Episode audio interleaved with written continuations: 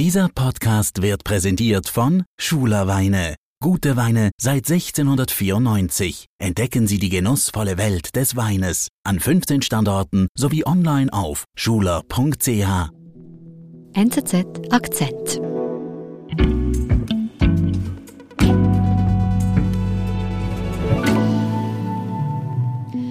Rivat, wir steigen gleich ein mit einem Video, das du uns mitgebracht hast. Was sehen wir hier? Auf dem Video sehen wir eine Sicherheitskontrolle an einem Flughafen in Moskau. Mhm. Es ist der 17. Februar und wir sehen eine Frau, nämlich Brittany Griner. Sie ist eine der besten Basketballspielerinnen der Welt und sie kommt aus den USA. Mhm. Und Sie schiebt ihren Koffer durch die Sicherheitskontrolle und danach sehen wir, wie Grenzbeamte etwas herausziehen aus mhm. diesem Koffer und in einen versiegelten Umschlag geben. Greiner muss daraufhin ein Dokument unterschreiben und kurz darauf wird sie festgenommen. Und eine Woche später bricht in der Ukraine der Krieg aus. Das macht es für die USA schwierig, mit Russland zu verhandeln. Und Greiner droht zum politischen Spielball zu werden, erklärt uns Revert Hoffer.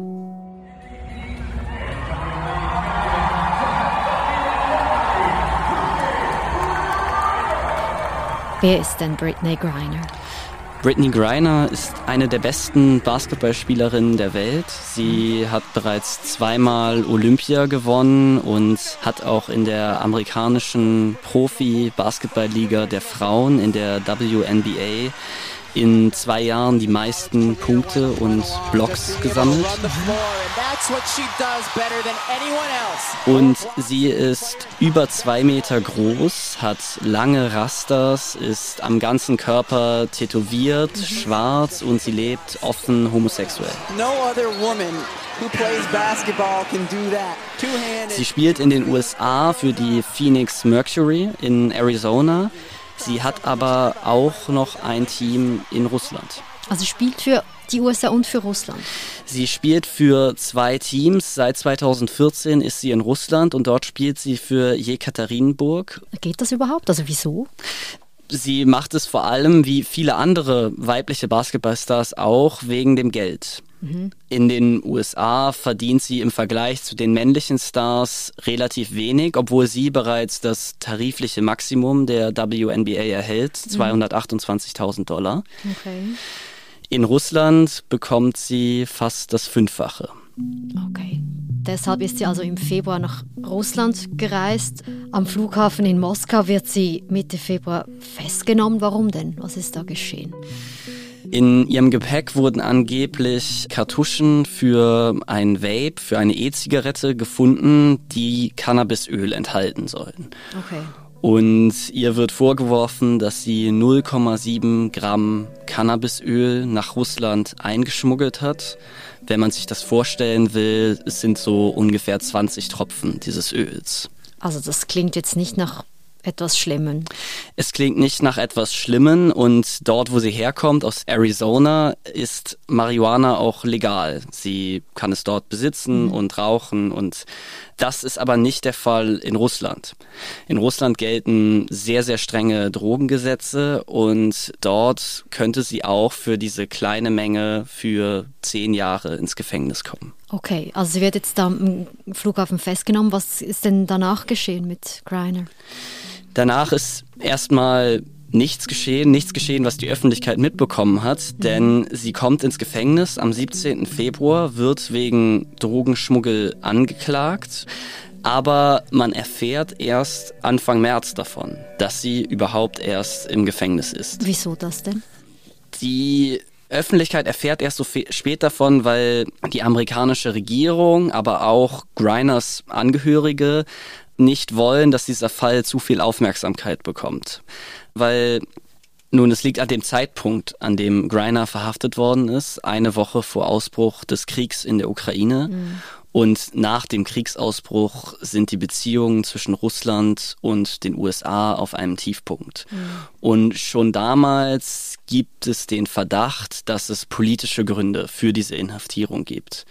Dass Greiner quasi ein Pfand für Russland sein könnte, um Konzessionen von den USA zu bekommen. Okay, also für Greiner der denkbar allerschlechteste Zeitpunkt in Russland in Haft zu sein, oder?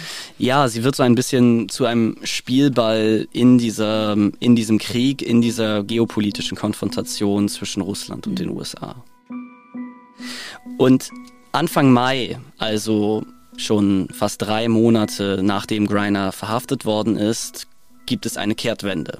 Okay. Da wird bei einer Pressekonferenz im Weißen Haus angekündigt, dass Greiner unrechtmäßig inhaftiert sei und es wird ihre Freilassung gefordert. Was heißt denn das jetzt?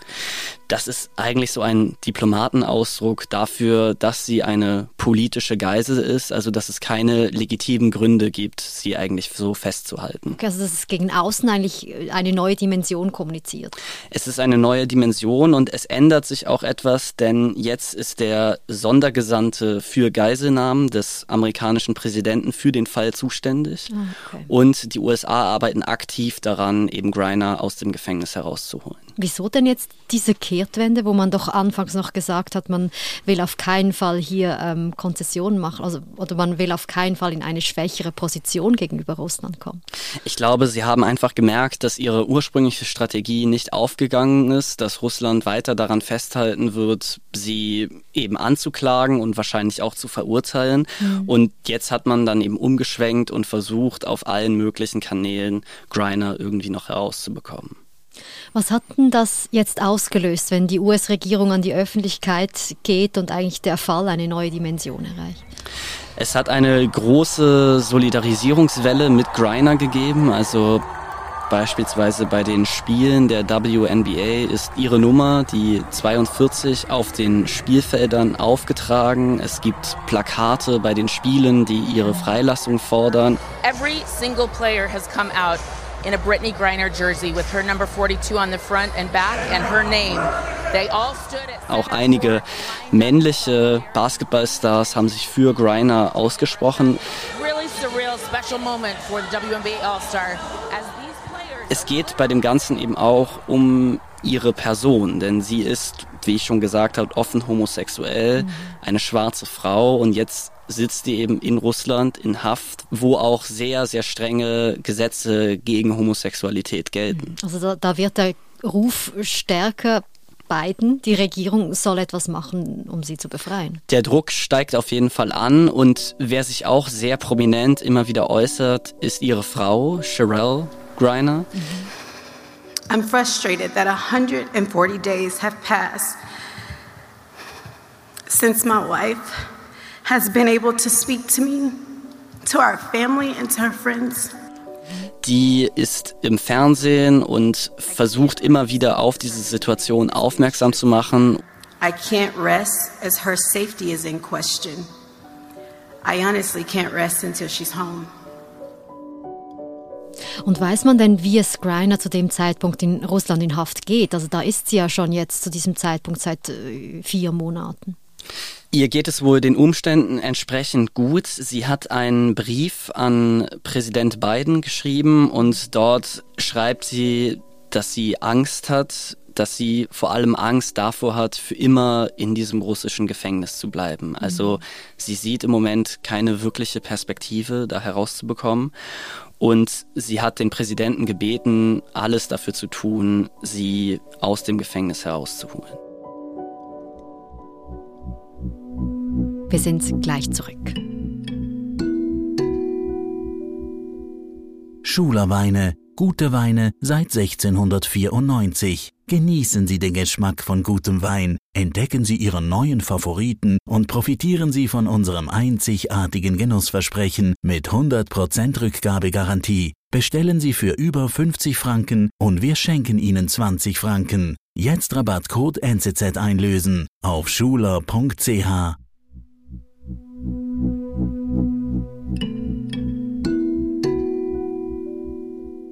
Also Greiner schreibt sogar beiden einen Brief. Ist es dann mit ihr weitergegangen? Am 7. Juli beginnt der Prozess gegen Greiner, was auch schon bemerkenswert ist. Also man muss sich vor Augen halten, sie war fünf Monate im Gefängnis, mhm. bevor der Prozess losgegangen ist. Mhm. Und sie bekennt sich schuldig. Was sagt sie genau vor Gericht? Sie sagt, es sei ein Versehen gewesen, dass diese Kartuschen in ihrem Gepäck gelandet seien. Sie hat sehr schnell gepackt und nicht genau darauf geachtet und mhm. bekennt sich zwar schuldig zum Drogenschmuggel, meint aber, dass sie das eben nicht mit Absicht getan habe. Was ist denn von diesem Geständnis zu halten? Also wieso ist es dazu gekommen auch? Eigentlich haben alle Rechtsexperten vorher gesagt, dass eine Verurteilung Griners sehr, sehr wahrscheinlich ist. Mhm. Möglicherweise hat ihr Anwalt ihr auch dazu geraten und sie hat sich selbst dazu entschlossen, dass einfach dieser Prozess schneller vorübergeht und dass sie nicht gegen etwas kämpft, was sie wahrscheinlich sowieso verlieren wird. Und was heißt denn das jetzt für sie? Nun, jetzt sollte sie wirklich verurteilt werden, dann könnten auch Verhandlungen über einen möglichen Gefangenenaustausch losgehen. Das hatte nämlich Russland signalisiert. Der russische Vizeaußenminister meinte, dass Russland bereit sei, über den Fall Greiner zu verhandeln, allerdings erst nachdem ein Urteil gefällt worden ist. Okay, und Gefangenenaustausch, also was heißt das? Hat man da jemanden im Kopf jetzt von Seite Russlands? Also ein Name, der immer wieder fällt, ist Viktor But. Und Viktor But, der wird auch der Händler des Todes genannt. Oi, okay. Er war ein internationaler Waffenhändler und hat eigentlich Waffen an jeden verkauft, der es haben wollte, an Rebellengruppen, an eben auch Gruppen, die diese Waffen benutzt haben, um amerikanische Ziele anzugreifen. Und der ist jetzt in den USA in Haft. Dieser Mann wurde 2012 in den USA zu 25 Jahren Haft verurteilt und sein Name fällt immer wieder. Es ist nicht offiziell bestätigt, aber russische Medien haben zum Beispiel diesen Austausch zwischen Viktor But und Greiner ins Gespräch gebracht und man mhm. muss sich mal vor Augen führen, was das bedeutet. Auf der einen Seite ist eine Profisportlerin, die wegen 0,7 Gramm Cannabisöl verhaftet worden ist und auf der anderen Seite ist ein Mann, der für unglaublich viel Tod und Leid auf der ganzen Welt verantwortlich mhm. ist. Womit wir ja beim Punkt wären, dass die USA Russland dann eigentlich entgegenkommen würde. Also das, was die Regierung Biden von Anfang an verhindern wollte oder befürchtete zumindest. Was glaubst du, wird, würde USA bei diesem Deal überhaupt mitmachen? Es ist schwierig zu sagen, weil du hast es eigentlich schon angesprochen, dass es auf der einen Seite sehr problematisch ist, wenn Russland eben diese Konzessionen erhält die mhm. es gegenüber den USA fordert. Also man muss sich nur vorstellen, dass dann Russland oder auch andere Staaten einfach amerikanische Staatsbürger verhaften, um dann irgendjemanden aus den USA freizupressen in der Zukunft. Aber andererseits steht Joe Biden eben auch unter Druck, weil es eine schwarze homosexuelle Frau ist. Es wurde auch oft gesagt, dass wenn ein männlicher Basketballstar, wenn dem das Gleiche passiert wäre, dass der schon längst frei wäre. Ah, okay. Also ein Dilemma für die US-Regierung in Kriegszeiten und Greiner, die hier irgendwie zu diesem Spielball geworden ist oder zwischen die geopolitischen Fronten geraten ist als Sportlerin. Das stimmt und man muss sich auch vor Augen führen, dass es für Greiner wahrscheinlich keine guten Optionen gibt, weil selbst wenn die USA diesem Gefangenenaustausch zustimmen würden, ist es sehr wahrscheinlich, dass sie noch lange im Gefängnis bleiben wird. Man weiß aus vergangenen Fällen, dass die Leute teilweise mehrere Jahre in Russland im Gefängnis bleiben, bevor so ein Austausch tatsächlich stattfindet.